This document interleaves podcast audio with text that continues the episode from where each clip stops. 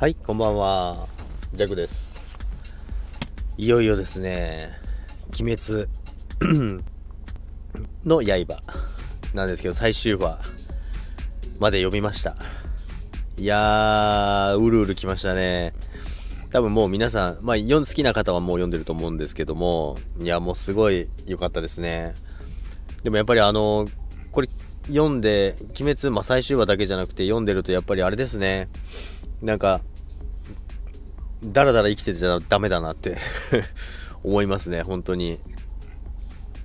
一生懸命、一生懸命、ま、自分の人生全うしなきゃなって、なんか、漫画なんですけど、なんか、そんな風に思わされて、まあ、感動もしましたし、考えさせられましたし、すごいいい、あのー、ストーリーだったなと思います。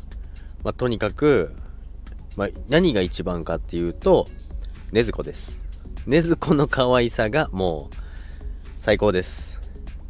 ということで、皆さん、鬼滅読んだ方は良かったと思いますけども、私もやっぱり良かったです。